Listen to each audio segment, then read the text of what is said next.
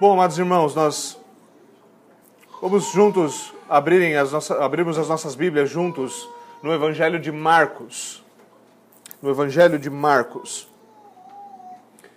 Há cerca de um mês, nós fizemos uma pausa, nós podemos chamar isso de uma pausa necessária, é, do nosso, na nossa exposição do Evangelho de Marcos. Nós damos essa pausa a fim de cobrirmos algumas questões que são importantes para a igreja no momento no qual nós estamos vivendo, algumas questões significativas que a qual nós temos enfrentado. E agora, então, após um mês considerando alguns outros temas, nós estamos voltando a princípio para o Evangelho de Marcos para não ficarmos muito tempo sem seguir o seu raciocínio, certo? Então, antes de mais nada, vamos tentar fazer uma breve recapitulação de onde nós deixamos a coisa para nós podermos continuar na nossa exposição em Marcos. Então, no último sermão em Marcos, nós estávamos no capítulo de número 10, nosso último sermão foi dos versículos 13 a 16. Nós falamos, nós tivemos um sermão para pessoas pequenas. Nós falamos um pouquinho sobre, eh, nós temos visto como Jesus, aqui nesse segundo ato do Evangelho de Marcos, ele está a caminho de Jerusalém. Ele está indo para onde tudo deve se cumprir. Ele tem feito vários anúncios sobre o que há de acontecer em Jerusalém.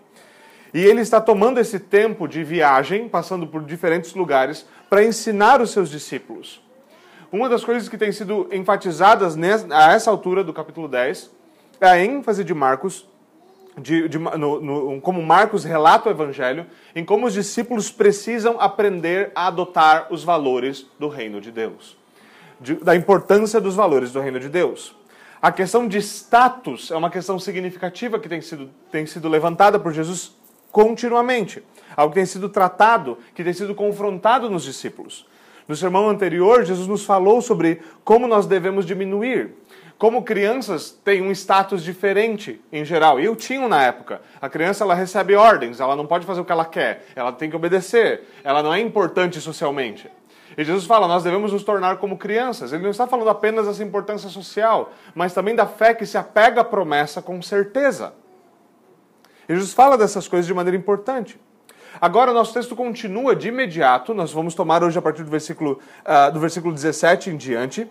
E o nosso texto toma de imediato essa questão do status para falar de uma outra passagem muito conhecida. A passagem sobre o jovem rico. A passagem sobre o jovem rico. O jovem rico é um exemplo clássico de alguém que parece ser um excelente recruta para o reino de Deus, não é mesmo?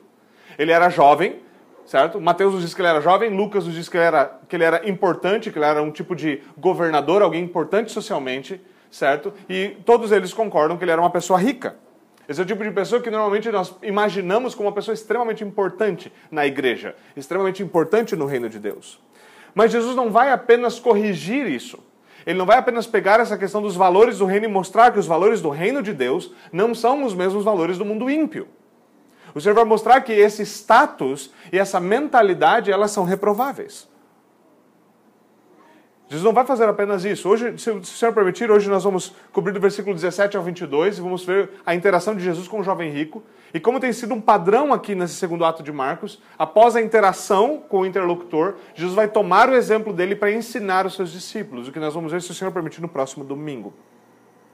Então é importante nós atentarmos para isso, de como, como a questão da bondade vai ser levantada aqui para encarar, para confrontar esses valores e para tratar mais uma vez a questão do status. Vamos atentar então para a leitura da palavra de Deus. Mais uma vez, Marcos, capítulo de número 10. Nosso texto de hoje se estende do versículo 17 até o versículo de número 22. Assim diz o Senhor. Quando Jesus ia saindo, um homem correu em sua direção e se pôs de joelhos diante dele e perguntou: Bom mestre, o que eu farei para herdar a vida eterna? Respondeu-lhe Jesus: Por que você me chama de bom? Ninguém é bom a não ser um, que é Deus. Você conhece os mandamentos: Não matarás, não adulterarás, não furtarás, não darás falso testemunho, não enganarás ninguém e honra o teu pai e a tua mãe. E ele declarou: Mestre, a tudo isso tenho obedecido desde a minha adolescência. Jesus olhou para ele e o amou. Falta-lhe uma coisa, disse Jesus. Vá, venda tudo o que você possui, dê o dinheiro aos pobres, e você terá um tesouro no céu. Depois, venha e siga-me. Diante disso, ele ficou abatido, e afastou-se, triste, porque ele tinha muitas riquezas. Amém. Vamos orar mais uma vez. Senhor, nós pedimos pela iluminação do Teu Santo Espírito, para que nós possamos ouvir a pregação da Tua palavra, possamos ouvi-la com fé, possamos apegar-nos à Tua verdade com confiança.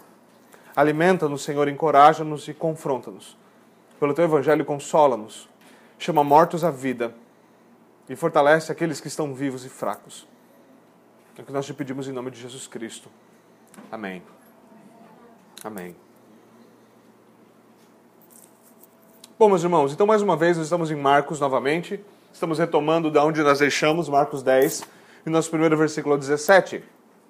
É muito curioso como esse texto começa, ele começa é, como se fosse corrido, uma situação logo após a outra. Marcos começa simplesmente dizendo: quando Jesus ia saindo, então, o que parece aqui, o que Marcos parece estar indicando, é que Jesus ainda encontrava-se na região da Judéia e que agora ele estava deixando aquela região. Quando ele ia saindo, ele estava com as crianças, ele pega, ele, o texto anterior diz que Jesus colocava, pegava as crianças no colo, os discípulos tentaram impedir ele de pegar as crianças, ele pegava as crianças no colo, orava pelas crianças, impunha a mão sobre elas. Então, tendo terminado aquilo, ele ia saindo, ele estava indo embora. Esse é, é, esse é o contexto, esse é basicamente o cenário que Marcos nos dá. E, mais uma vez, lembre-se, Jesus estava indo, fazendo o seu caminho em direção a Jerusalém.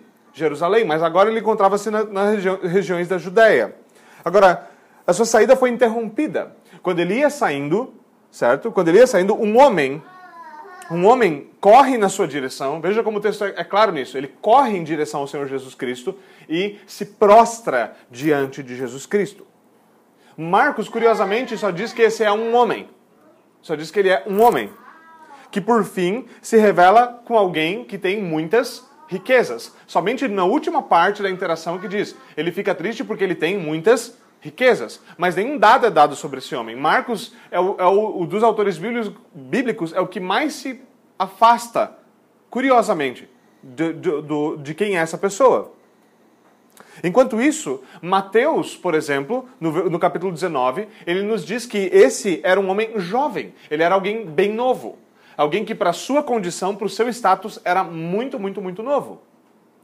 E Lucas nos acrescenta ainda mais uma informação lá no capítulo 18, dizendo o quê? Dizendo que esse jovem rico era também um jovem rico e importante. Um jovem rico importante. Não importante porque ele era rico, importante porque ele tinha funções sociais importantes. Esse é o peso. Em inglês, muitas vezes a passagem é conhecida como o, o, o governador jovem e rico. É interessante, nós temos uma, uma, uma, ideia disso. É interessante, e essa é uma passagem, então, que, mais uma vez, normalmente nós a conhecemos simplesmente como uma passagem, não uma parábola, não é uma parábola, mas como uma passagem sobre o jovem rico. Agora, veja, apesar da condição desse homem, esse homem corre em direção a Jesus Cristo se prostra diante dele. Isso é algo significativo. Isso é algo significativo, pelo, pelo menos externamente. E aqui é o lugar onde, onde passagens como essa muitas vezes nos pegam. Por quê? Porque quando você vê o começo da passagem, você jamais imagina o que vai ter no final. E talvez você está muito tempo na igreja, já ouviu vários sermões bons e ruins, ou um monte de ruim, pouquinhos bons sobre esse texto, e você está acostumado com o que acontece. Mas imagine-se lendo pela primeira vez esse texto. O texto começa com alguém importante, com alguém, com um jovem rico, vindo e correndo e se prostrando diante de Jesus Cristo e tratando ele com respeito. Qual é a sua expectativa? Cara, conseguimos um cara bom para o nosso time. Você não espera que no final esse rapaz vai ter ficado abatido e triste e se afastado do Senhor Jesus Cristo. Aquele que veio correndo a Cristo termina, por fim, abatido, chocado, talvez seria a melhor tradução da palavra, indo embora triste por causa do que Jesus Cristo demandou dele. É curioso como isso, com essa, essa virada no texto, num texto tão pequeno, acontece. Agora, é curioso que esse homem tenha se prostrado, por quê? Porque homens naturalmente não se prostram. Homens são tomados de orgulho, não homens sexo masculino, a humanidade. Nós não gostamos da ideia de prostrar-se. Mas esse homem vem prontamente, se prostra, e ele traz junto consigo, com esse ato, pelo menos externo de humildade, com esse ato pelo menos externo de humildade, ele traz consigo uma pergunta. E a sua pergunta é uma pergunta muitíssima, muitíssimo importante. Muitíssimo importante. Agora, ele vem correndo, traz essa pergunta, mas antes de trazer a pergunta, ele tem uma saudação. E o que ele diz?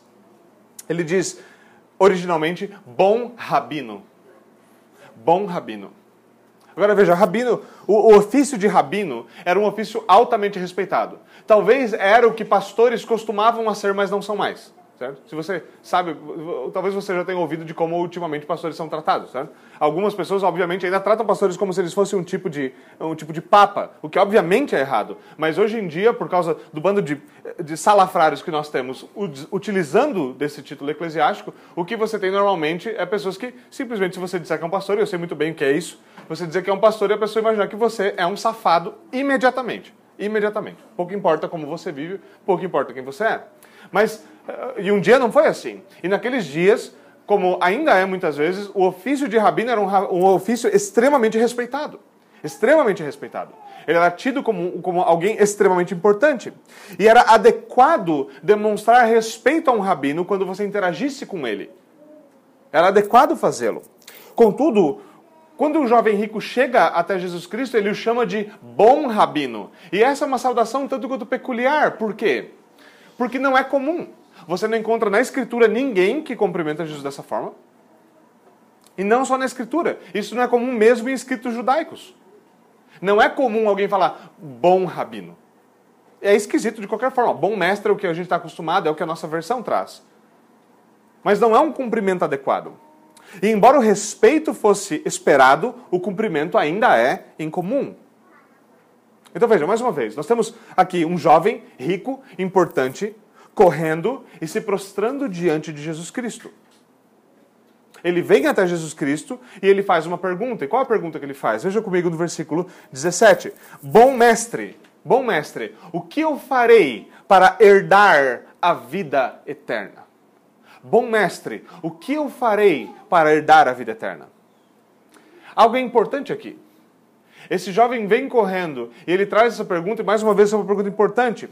E essa pergunta, e perguntas sempre revelam coisas. Perguntas sempre revelam coisas. Apesar da sua condição, apesar do seu status, apesar da sua importância, esse jovem sentia no seu coração que a salvação não lhe pertencia. Ele sabia que havia algo que o seu dinheiro e o seu status não podia comprar.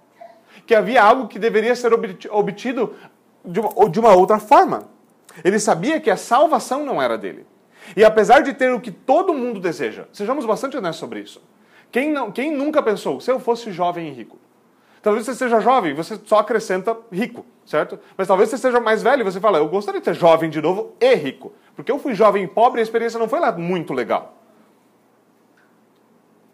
Agora, enquanto esse homem, esse jovem, ele tinha o que todos desejam, ao mesmo tempo que ele tinha o que todos desejam, ele não tinha o que qualquer um pode ter. Ele não tinha o que na nossa última passagem foi dito que crianças de colo tinham. Ele não tinha o um reino de Deus. Em outras palavras, embora rico, esse homem é um miserável. Esse homem é um miserável. Isso se dá pois todo o dinheiro do mundo não pode comprar a graça de Deus. A graça de Deus não está à venda. Mesmo que nos dias da reforma os católicos tentaram vender indulgências, graça ainda não estava à venda. Mas ainda assim, o que esse, esse rapaz vem, esse jovem vem e traz, é algo que se encontra no coração do homem. O ímpeto de que a salvação é algo que deve ser conquistado, algo que deve ser alcançado por esforço, algo que, deve, que, que nós, para alcançarmos, devemos merecê-la. Esse é o ímpeto que ele demonstra. E isso fica notório na pergunta que ele faz. Veja o que o jovem rico diz: O que eu farei o que eu devo fazer para herdar a vida eterna? Como nós já temos visto, perguntas revelam coisas. E aqui, essa pergunta revela algo. E você não pode se deixar desviar aqui, você não pode deixar a atenção escapar do texto, porque a palavra herdar está sendo usada aqui. Certo? Preste atenção nisso. A palavra herdar no nosso idioma, muito ordinariamente, é usado como? Como se receber algo gratuitamente. Gratuitamente. Mas essa não é a ênfase, essa não é a flexão natural do texto. Ele não está usando como Paulo usa nos seus escritos a ideia de herdar como receber algo gratuitamente. O sentido de herdar, aqui no texto, de maneira muito objetiva, é a ideia de tomar posse de algo. Por isso ele fala: o que eu posso fazer para herdar? O que eu tenho de fazer para conseguir aquela herança? Aquela herança, eh, pense em herança que não tanto quanto, não tanto no sentido de herança, algo que alguém querido morre e deixa para você gratuitamente, mas mais no sentido de, eh, de posses de guerra, que você derrota alguém e toma posse daquilo. Certo? Então é muito mais como despojos do que herança. O que eu devo fazer para conseguir o despojo que é? E ele chama aqui esse despojo de vida eterna. Essa é uma outra forma de falar do conceito fundamental de salvação, de receber vida, nova vida, vida que não se acaba. Ele ainda cria na suposição comum de que a salvação é algo que se obtém por um preço. O que eu devo fazer para tomar posse? Como se conquista? E de novo, a salvação aqui é apresentada como vida eterna. É muito interessante como Marcos monta essa pergunta para nós. O que eu devo fazer para conquistar a vida eterna? E por que a maneira da pergunta é importante? Porque quando nós temos a salvação apresentada como vida eterna, a ideia de que essa vida é eterna vai ser extremamente eh, vai ser um ponto extremamente importante para definir do que nós estamos falando. Se a vida, que é esse bem que ele deseja, é eterna, é ilimitada, é sem fim, a pergunta é: quanto dinheiro finito é necessário para comprar algo infinito? Se essa vida é eterna, ilimitada e infinita, quanto esforço finito seria necessário para comprá-la? Quanto seria necessário para obtê-la?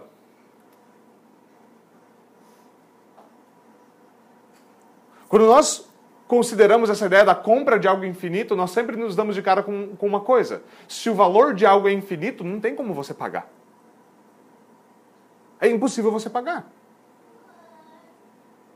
Se essa vida eterna é limitada, por que alguém venderia por pouco dinheiro?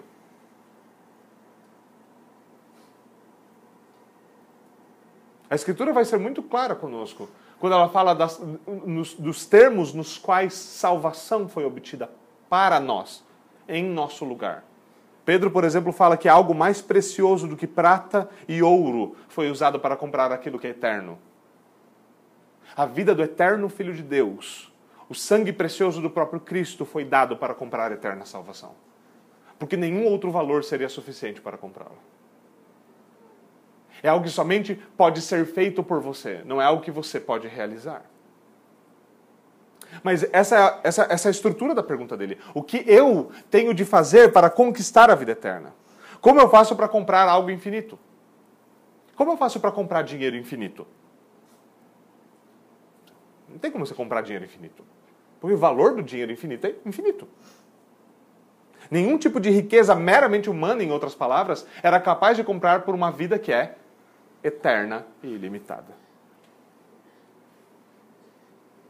Se nossa única esperança de salvação, meus irmãos, encontra-se na nossa capacidade de comprar algo que é eterno, nós ficaremos exatamente como os discípulos vão ficar lá no versículo 26. Qual é a conclusão que eles chegam quando eles veem a interação entre Jesus e o jovem rico? Qual é a conclusão que eles chegam? Que eles perguntam para Jesus? Então quem pode ser salvo? Quem? Quem poderá se salvar? Quem poderá alcançar salvação? A pergunta, portanto, permanece. E essa é a pergunta dele: o que eu posso fazer? E a resposta é, a, a resposta a essa interação é: nada pode ser feito, salvação é impossível. Agora, no versículo 18, a resposta de Jesus nos chama atenção muito mais do que a pergunta do rapaz. Porque o rapaz vem e faz um cumprimento, bom mestre, o que eu posso fazer para herdar a vida eterna? E Jesus parece que implica com um negócio que ele falou e deixa a pergunta de lado. Certo? Veja o versículo 18. Respondeu Jesus: Por que você me chama de bom? Certo? Por que você está me chamando de bom? E é curiosa a resposta de Jesus. Muitas vezes, nós, como cristãos, sentamos, olhamos para eles e falamos: Do que ele está falando? Como assim? Bom, é o rapaz que fez uma pergunta. Foca na pergunta, vai implicar, vai implicar com o cumprimento? Será que esse cumprimento foi tão esquisito assim que Jesus falou assim: não, eu nunca ouvi isso aí, por que você está me chamando assim? Em vez de responder a pergunta, ele primeiramente trata do cumprimento. E ele implica com isso. E isso é de fato peculiar. Jesus faz disso um ponto importante. E alguns até mesmo chegam a dizer que Jesus nega ser bom com a resposta que ele dá. Porque veja o que ele diz. Ele diz o seguinte: ninguém é bom a não ser um que é Deus. E algumas pessoas pegam esse texto e falam assim: viu, Jesus não é Deus. Porque Jesus falou que só tem um que é bom. Ele não falou eu sou bom. E isso é a prova de que seres humanos são seres racionais, mas conseguem ser estupidamente irracionais. É incrível. É porque esse raciocínio é ridículo.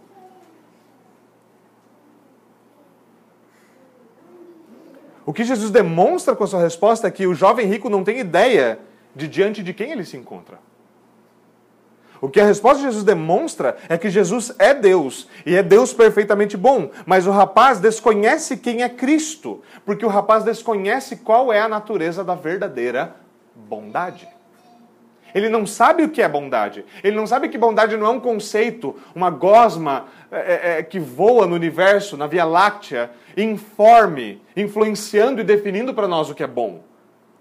Ele desconhece o fato de que verdade é encarnada, verdade é pessoal. Em última instância, a verdade é uma pessoa. E ele está diante da pessoa da verdade. Mas ele fala aquilo e ele não tem nem noção do que ele está falando. E a sua noção de bondade revela tanto o problema que ele tem com o seu conceito de salvação, quanto o problema que ele tem em geral com qualquer relacionamento com Deus.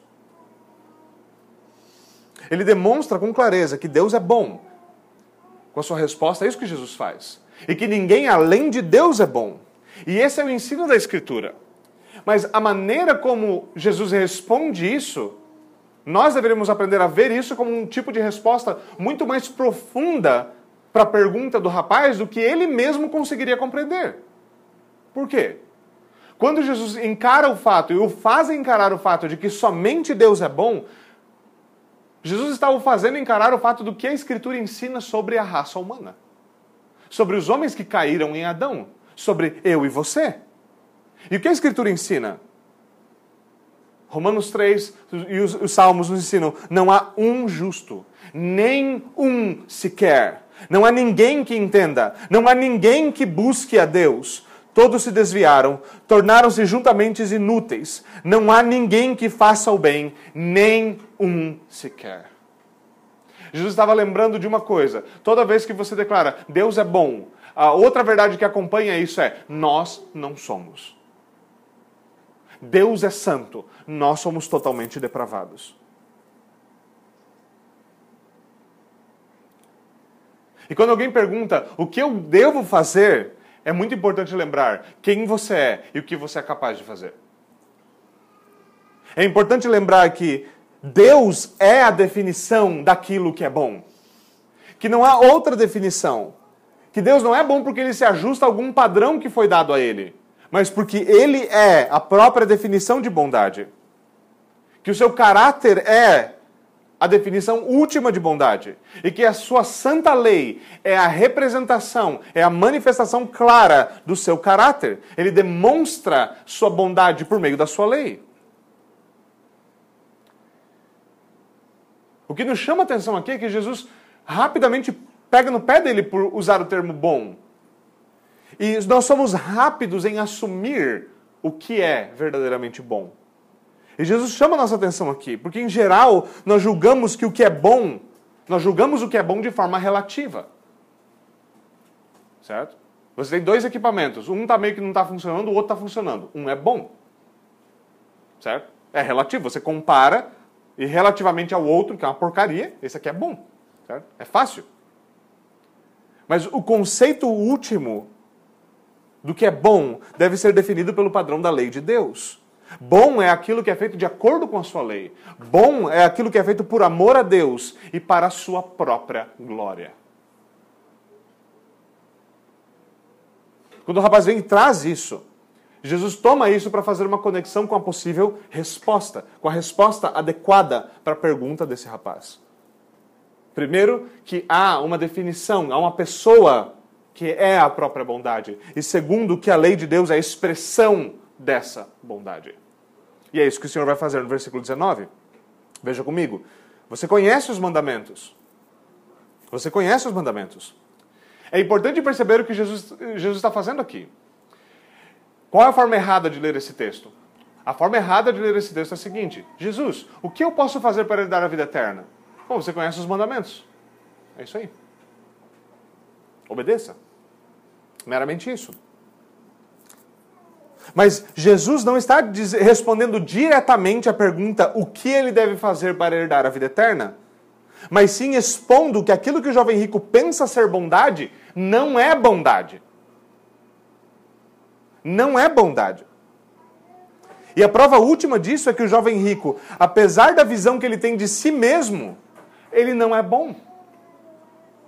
Já vai demonstrar que, mesmo pelos padrões do próprio jovem rico, ele não é bom. Ele não é bom.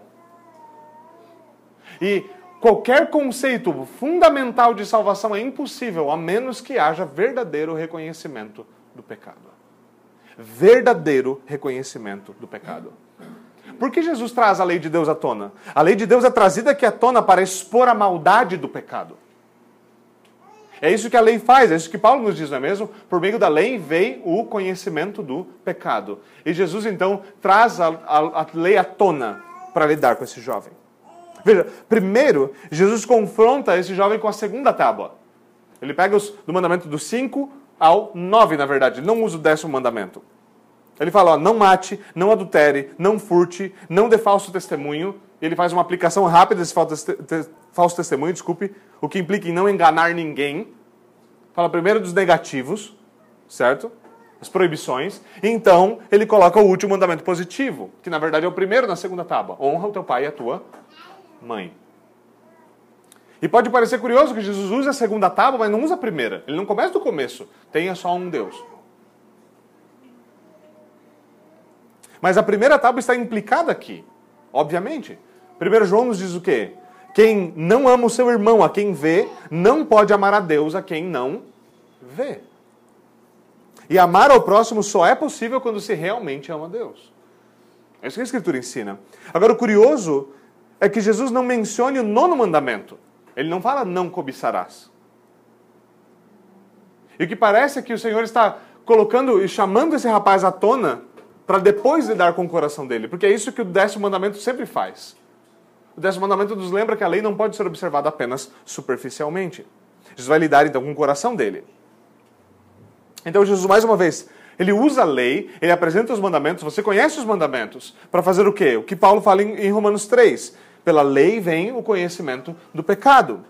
Jesus demonstra ele apela à lei a fim de revelar a maldade daquele que acabou de chamar Jesus Cristo de bom. E assim ele passa a demonstrar o que é verdadeira bondade. Como? A partir do padrão da santidade de Deus. Deus, o único que é bom, é santo. Os seus olhos não podem contemplar a maldade. E agora o jovem então é confrontado com essa realidade. Não matarás, não roubarás, não furtarás, não darás falso testemunho, não engane seu próximo, honre seu pai e sua mãe. De imediato, esse homem é confrontado com a lei de Deus. Com a lei de Deus.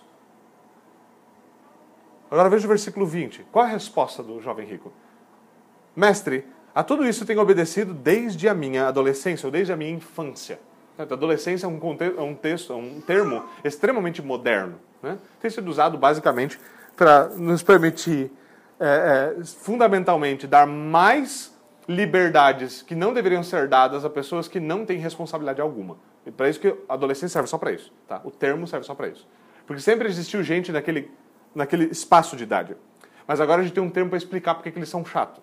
E a verdade, porque eles não são chatos, é simplesmente porque simplesmente eles não são instruídos de acordo com a lei de Deus e não são disciplinados.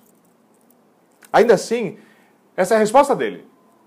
Essa é a resposta do, do jovem rico. Olha, eu obedeço que eu sou pequeno. E quando nós chegamos a essa resposta, geralmente nós esperamos uma resposta diferente. Certo? Normalmente você imagina, não, esse cara não, não disse isso aí, não. Esse cara é.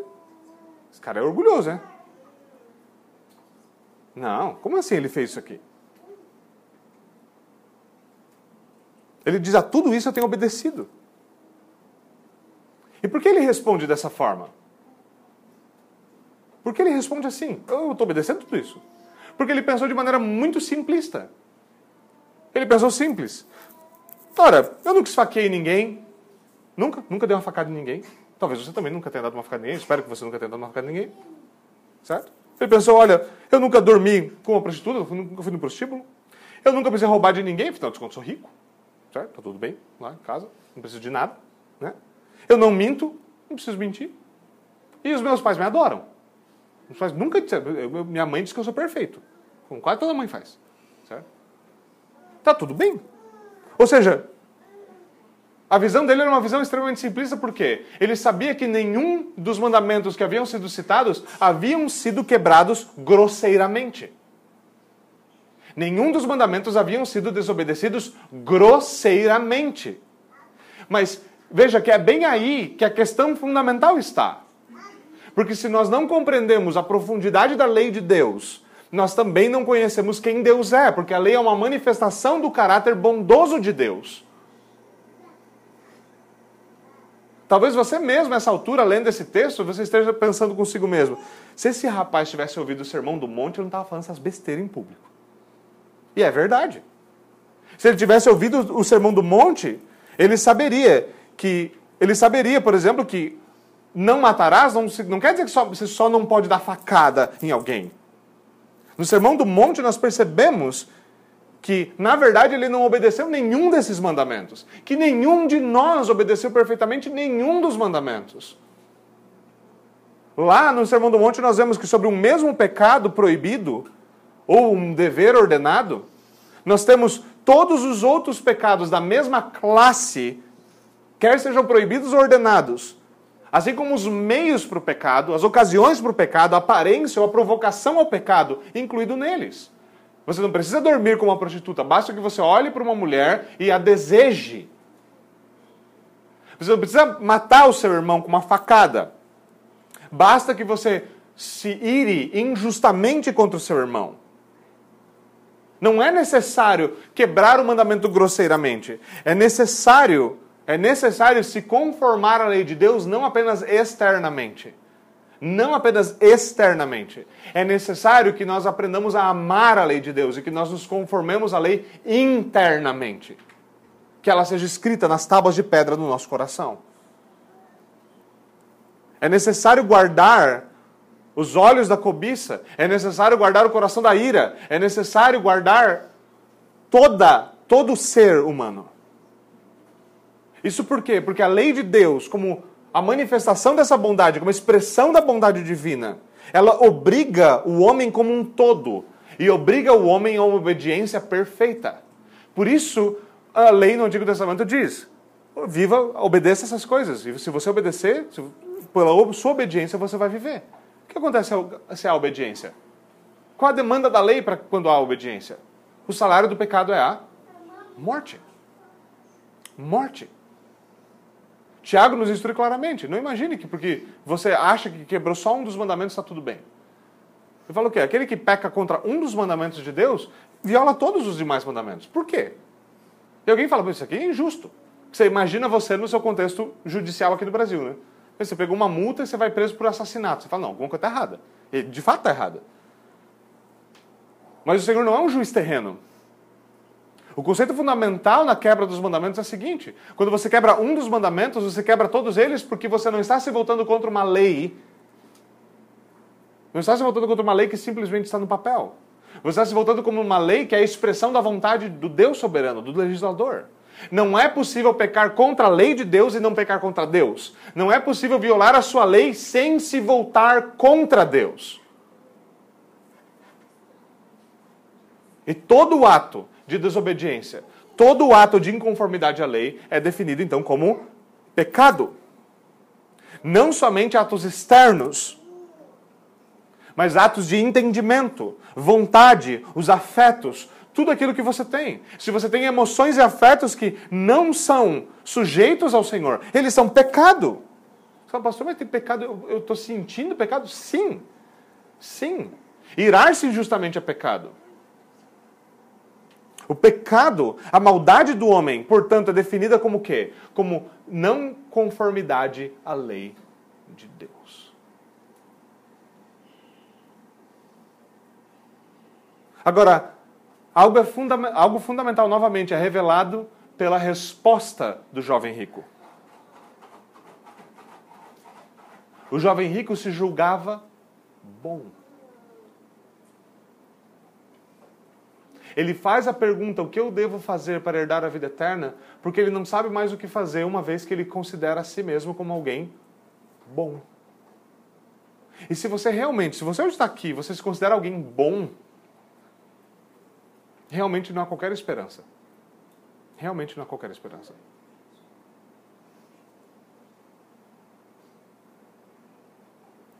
Porque a visão que esse jovem tinha da lei de Deus era superficial, a sua definição de bondade também era superficial. E por que, que uma definição de, de, superficial de bondade muitas vezes é útil? Porque é muito fácil parecer bom quando se compara com isso. É isso que nós cristãos, vamos ser, sejamos bem honestos entre nós, nós adoramos fazer isso. Como, como você mede a sua santidade de maneira ordinária? Nós não gostamos de pegar a lei de Deus, a palavra de Deus, ler e ver, vamos ver quão santo eu sou. Certo? Você pega e começa a ler e você descobre rapidinho que há alguns problemas bem sérios com quem você é. Não demora muito, certo? Uma, duas páginas no máximo, certo? Dependendo do livro. Talvez você pegar cantares demora um pouquinho mais para você perceber, mas tá lá. Mas o que nós gostamos de fazer ao invés disso? Nós gostamos de olhar para o irmãozinho. Porque se eu meço quão santo eu sou baseado no outro, eu pareço santo. O irmão lá mentiu. Eu, não, eu, eu nunca menti que é mentira, obviamente, já pecou, tudo bem, vamos lá, segue o exemplo. Eu não, eu não faço essas coisas, irmão, olha, faz essas coisas na igreja, faz coisas, fala, irmão, faz isso aqui. Eu não faço essas coisas. E nós gostamos disso porque, comparado com um bando de gente suja de pecado, a gente também é santo. E tem crente que é tão besta que ele gosta de comparar com um ímpio. Ah, eu não sou que nem aquele ímpio lá. O que você esperava? Qual, qual é o nosso padrão, por favor? Agora nós somos chamados dominicalmente. Lembrem-se, a nossa liturgia, um dos focos da liturgia é moldar o nosso coração, nos ensinar, nos ensinar a como, como pensar biblicamente. Nós chegamos dominicalmente e nós damos de cara com a lei de Deus, por quê? Porque é necessário que nós lembremos quem é Deus e quem nós somos. Que Ele é santo e nós não somos. Que a Sua lei cruamente demanda morte eterna. E que não há como nos colocarmos diante de um Deus santo e justo e sermos superficiais sobre o que é bondade, sobre o que é retidão, sobre o que é justiça, sobre o que é maldade. Não há como. Mas esse jovem, por ele se julgar bom, ele se julgava bom, por ter uma compreensão superficial de quão bom é Deus. Ele não sabia quão bom era Deus. Porque nós gostamos de pensar na bondade de Deus como: ai, olha, eu ganhei um carro, Deus é bom. Ai, olha, deu certo o negócio que eu estava fazendo lá na empresa, Deus é bom. As mulheres, olha, cheguei em casa, logo depois que eu cheguei em casa, terminei de recolher a roupa, começou a chover. Deus é bom. Mas Deus é bom quando a roupa está no varal e chove. Deus é bom quando tudo está errado. Porque Deus é bom por si mesmo. Porque Ele é santo e justo em todos os seus caminhos. E nós não medimos quão bom Ele é. Mas Ele mede quão bom nós somos. E toda vez que Ele passa, toda vez que Ele passa a regra em nós, nós nos encontramos a quem de quem Ele é. Ele é santo, nós não somos. E esse jovem se enganou. Ele chegou diante da própria bondade sem saber chamou a própria bondade de boa, sem saber do que estava falando. Julgava a si mesmo bom por um padrão espúrio de bondade e descobriu que, mesmo por esse padrão, ele seria encontrado em falta. Em falta. Que tudo o que ele tinha não era suficiente para obter nada do que ele queria. As suas obras lhe pareciam boas, a sua obediência lhe parecia adequada, exatamente porque ele não conhecia a bondade, porque ele não conhecia a lei de Deus. Ele sabia que as suas obras eram insuficientes. Você veja, ao mesmo tempo que ele vem pensando, não, mas eu obedeço tudo isso desde a infância, ao mesmo tempo ele sabia que algo estava faltando. Afinal de contas, ele vem correndo, se prostra e pergunta: o que eu tenho que fazer? Ele sabia que tudo que ele estava fazendo não era o suficiente, por quê? O seu padrão não era um padrão bíblico. Faltava mais alguma coisa. Sempre ele se via a quem? Por quê? Ele sempre estava quem? Sempre estava quem? Ele ainda precisava entender que bondade não é algo que flui do ser humano. Bondade é algo que lhe é revelado, que lhe é manifestado, que lhe é comunicado. Veja o versículo 21. Jesus olha para ele, e Jesus amou ele, e Jesus diz: falta-lhe uma coisa. Vá, venda tudo que você possui e dê o dinheiro aos pobres, e você terá um tesouro no céu. Depois venha e siga-me. É curioso que Jesus comece sua resposta dizendo: falta-lhe uma coisa. Falta-lhe uma coisa. E de fato a resposta é impressionante. Mas Jesus, por, por quê? Porque Jesus não está argumentando com ele falando assim: rapaz, seu entendimento da lei de Deus é horrível. Jesus não senta e fala: vamos falar de teologia dos Dez Mandamentos. Essa teologia dos Dez Mandamentos é horrível. Você já leu o Catecismo de Westminster, rapaz? Jesus não faz isso. Certo? E o Catecismo de Westminster não havia sido escrito ainda, tá? Calma. Tá? Eu sei. Agora, Veja, Jesus não faz isso, ele não implica com ele dizendo assim: olha, rapaz, senta aqui que eu vou explicar quão superficial é o seu entendimento da lei. Ele diz: falta uma coisa, falta você vender tudo, e na verdade falta duas, mas não vamos ser técnicos sobre isso. Falta você vender tudo que você tem e dar o dinheiro aos pobres. E depois de você ter abandonado tudo, largado tudo, você deve vir e seguir-me. E é curioso que Jesus fale isso. Alguns de nós morrem de medo que isso seja verdade. Eu espero que o pastor explique que isso aí não é bem assim. Certo? Agora veja, é verdade. Jesus não está aqui. É importante pontuar que Jesus não está fazendo um chamado para a vida de uma seta. Jesus não está dizendo você deve virar um monge medieval. Você deve vender tudo que você tem dar aos pobres. Ele não está dizendo que nós devemos abrir mão de propriedade privada. Esse não é o ponto. Mas ele está dizendo que nós devemos abrir mão de uma coisa.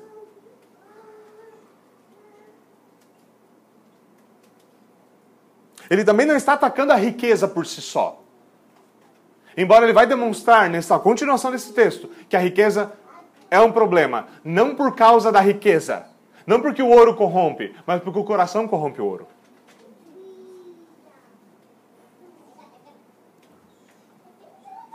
Ele está, mais uma vez, lembre-se que eu falei na introdução, ele está confrontando os valores daqueles dias. E quando ele faz isso, ele confronta os valores dos nossos dias. Isso é parte fundamental da crítica que Cristo faz a como homens valorizam as coisas e como os valores do reino de Deus são diferentes do valor do reino das trevas. Pergunte-se a si mesmo: o que é bom?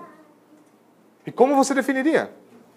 Naqueles dias, por exemplo, era comum se pensar que riqueza era algo necessariamente bom por implicar em um sinal da benção de Deus. Essa era a mentalidade corrente na época. Coisa que muitas vezes nós encontramos até mesmo hoje. Agora, Jesus, aquele que é verdadeiramente bom, demonstra que nem tudo que reluz é ouro. Nem tudo é o que parece. Que as riquezas, se elas são um ídolo, se as riquezas são impedimento em nos seguir a Cristo, se as riquezas são impedimento a que nós sejamos fiéis a Deus, então a nossa avaliação do que é a nossa riqueza deve mudar. Veja, não porque aquilo que é bom se torna mal, não porque riquezas são más por si só, mas porque o nosso coração é de tal forma maldoso e corrupto que ele é capaz de corromper qualquer uma das bênçãos de Deus. Olhe para o mundo dos nossos dias. As pessoas, as pessoas estão corrompendo o conceito fundamental de amor e alegria. É qual é a definição de alegria? Hoje nós ouvimos na, na fórmula, no, no perdão dos pecados o que é alegria. Feliz é aquele que tem os seus pecados perdoados. O que é alegria hoje, segundo o mundo? A alegria é rebaixar-se diante dos outros. Viver uma vida promíscua, ser indulgente consigo mesmo. Viver em rebelião a Deus é definido como alegria. O que é amor? A palavra de Deus diz o que é amor. Amor é viver nos termos divinos, nos termos da lei de Deus. Como nós definimos amor? Ah, eu gosto tanto daquela pessoa. A não ser quando ela me empurra, daí eu quero matar ela. Certo?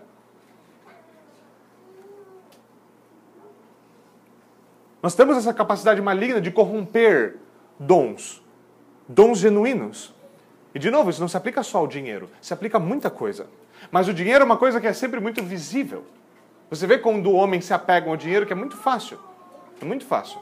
Homens que desejam mergulhar nas águas do batismo, mas a palma da sua mão não molha de jeito nenhum. Então o que Jesus está fazendo é confrontando o jovem rico em um nível muito pessoal. E esse confronto pessoal com o pecado é extremamente necessário para que o evangelho realmente faça surta efeito. Ele ataca o ídolo do jovem, do jovem, do jovem rico de frente. E Jesus encurrala o jovem rico agora com a primeira tábua da lei. Com o quê? Com o primeiro mandamento. Qual é o primeiro mandamento? Eu sou o Senhor teu Deus que te tirou da terra do Egito da casa da escravidão. Não tenha outros deuses além de mim. Só que quando ele dá de cara com isso, porque como Jesus faz isso? Como Jesus encurrala ele com o primeiro mandamento? Vende tudo, vem e me segue. Abandona tudo.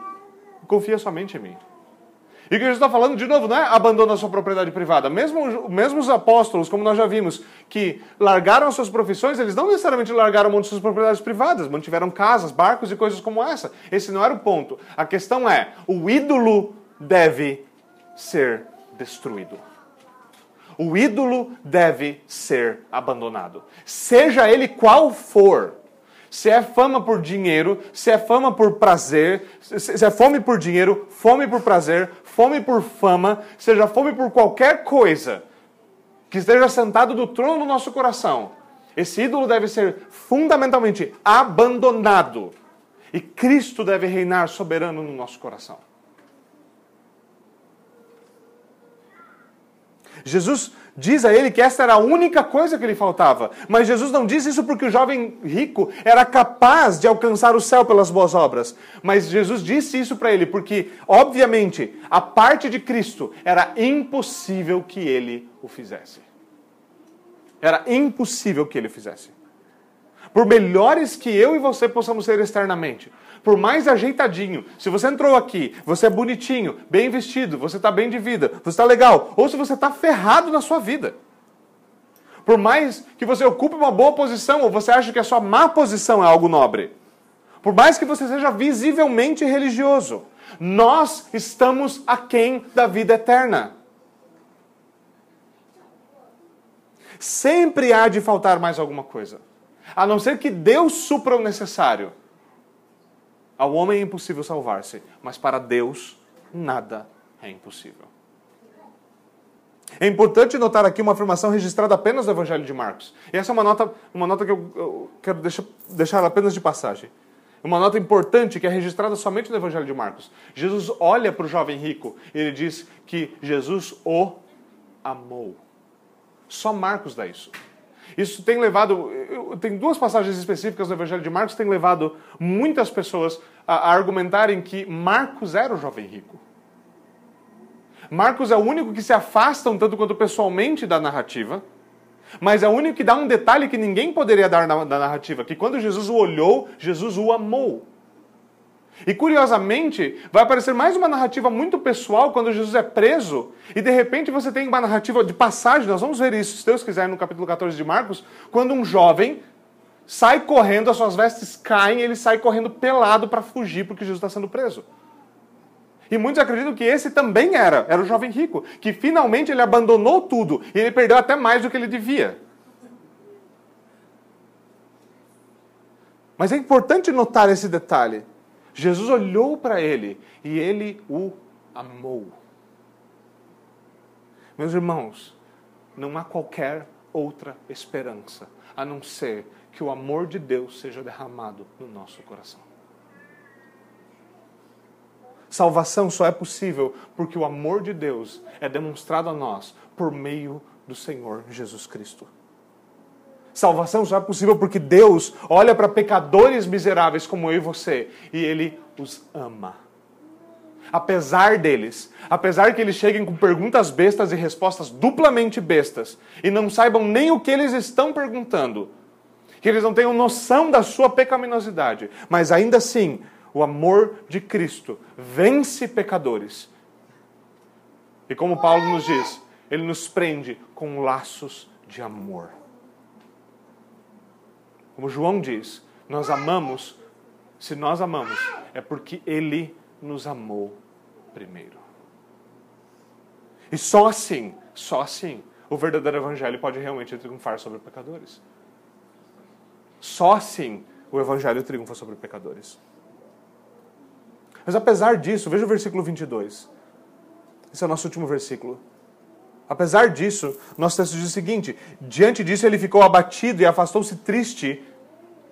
Ele ficou abatido e afastou-se triste.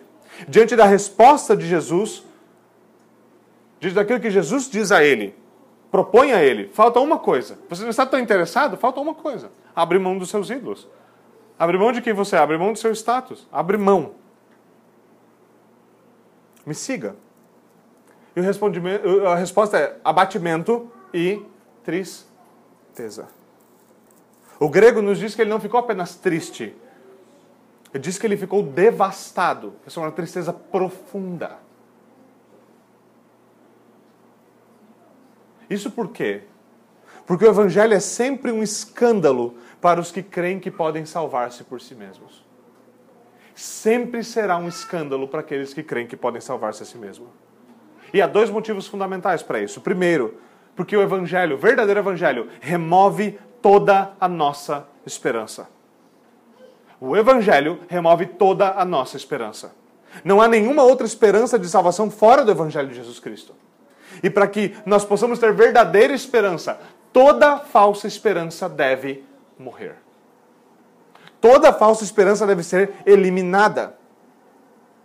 Ele fica triste e abatido, pois toda a esperança de salvar a si mesmo foi destruída. Quando Jesus apresenta aquilo que é demandado, ele é incapaz de fazer aquilo. Não porque ele é incapaz fisicamente de fazê-lo, ele era capaz de pegar os seus bens fisicamente, entregá-los a um banco fisicamente, pegar o dinheiro fisicamente e distribuir fisicamente, e de seguir com seus pés físicos um Jesus físico. Mas o seu coração duro não dobra.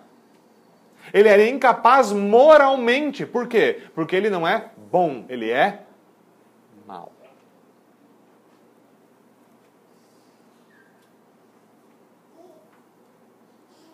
O evangelho, ele acaba com toda a falsa esperança, porque ele nos lembra que não há esperança em nós mesmos. Esperança só se encontra fora de nós. Esperança só se encontra no evangelho de Jesus Cristo. Segundo, segundo, porque o evangelho expõe a nossa idolatria. Não há verdadeiro evangelho sem verdadeiro confronto com o pecado.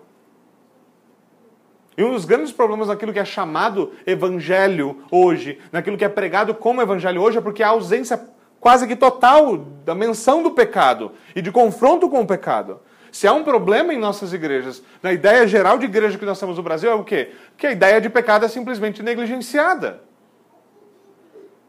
Agora, para que o Senhor Deus seja o nosso Deus, todos os outros deuses devem ser renunciados. No caso do jovem rico, as muitas riquezas. No meu e no seu caso, nós devemos avaliar os nossos altares. Nós não podemos ter aquilo que só o Evangelho pode dar enquanto nós estamos dobrando a nós mesmos, estamos servindo a outros deuses. Não se pode servir a dois senhores. Um senhor é o senhor da vida eterna, da salvação e da esperança, o outro é da morte eterna. É impossível obter vida eterna servindo o Deus da morte. Assim como a esperança em si mesma, em si mesmo, assim como a sua própria esperança em você mesmo deve ser renunciada, todos os outros deuses, todos os ídolos devem ser renunciados. O Evangelho de Cristo, em outras palavras, ele exige plena exclusividade, total exclusividade. Há só um Deus que é bom e há só um Cristo que salva. Quando essas coisas não acontecem, o qual é o resultado que nós temos? Quando o Evangelho vem ele não arranca as nossas esperanças e não moe os nossos ídolos, o que acontece? Acontece o que acontece com esse rapaz aqui, pelo menos nesse momento. Em vez de nós seguirmos a Cristo, nós nos afastamos dele. Nós nos afastamos. Ninguém que deseja manter falsos deuses ou falsa esperança consegue seguir a Cristo. Eles são pesados demais. Falsa esperança é infinitamente pesada. Falsos ídolos são muitos. A não ser que eles sejam re re renunciados, nós não conseguimos ir adiante. Mas o que o Senhor Jesus Cristo nos oferece é o quê? É um fardo possível de carregar. Ele diz: tome o meu jugo, ele é leve e suave. Ídolos são impossíveis de carregar, mas a cruz de Cristo é possível de carregar. Para que nós sigamos a Cristo, é preciso ter o seu fardo, é preciso, é preciso abrir mão de todas as outras coisas. Isso não quer dizer que você vai ter de abrir mão do seu trabalho, você vai abrir mão da sua faculdade, abrir mão do seu, do seu trabalho em casa, abrir mão de, disso ou daquilo. Isso quer dizer que todas essas coisas necessariamente devem ser feitas em obediência a Jesus Cristo. Quer dizer que tudo aquilo que está em desconformidade com a sua palavra deve ser abandonado. E que tudo, tudo, todo pensamento, todas as coisas devem ser levadas cativas em obediência a Jesus Cristo. E não há outro, não há outro caminho. Não há outra salvação. Porque não há outro Deus. Porque ninguém é bom senão o Senhor. O pecado é um, fácil, um fardo impossível de carregar. Mas a verdadeira bondade, a bondade de Deus, se manifesta no Evangelho. O Evangelho substitui todos os fardos do pecado por uma cruz que é fácil de carregar. Jesus diz: tome a sua cruz e siga-me. O meu, o meu jugo é leve, o meu fardo é suave. A bondade de Deus se manifesta no Evangelho, se manifesta na lei que expõe o nosso pecado e que nos lembra que nós somos pecadores, nos lembra que a condenação é certa, a não ser que nós nos refugiemos na bondade de Deus manifesta em Cristo Jesus. E se você está aqui hoje, quer você seja você se proclame cristão ou não, independente de onde está o seu coração, é isso que deve acontecer toda falsa esperança, todos os falsos deuses, toda falsa alegria. Tudo o que é falso deve ser abandonado em prol daquilo que é verdadeiramente bom. E não há outro caminho. É somente por meio do Evangelho que nós podemos dizer, junto com o salmista, como o salmista diz no Salmo 34, provem e vejam como o Senhor é bom. Feliz é o homem que nele se refugia. Vamos até o Senhor em oração.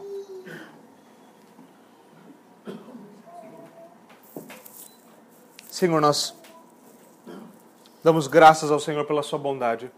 Bondade sobre a qual, a qual nós cantamos, bondade sobre a qual nós ouvimos agora, bondade que agora nós veremos também a lembrança delas no sacramento da ceia do Senhor.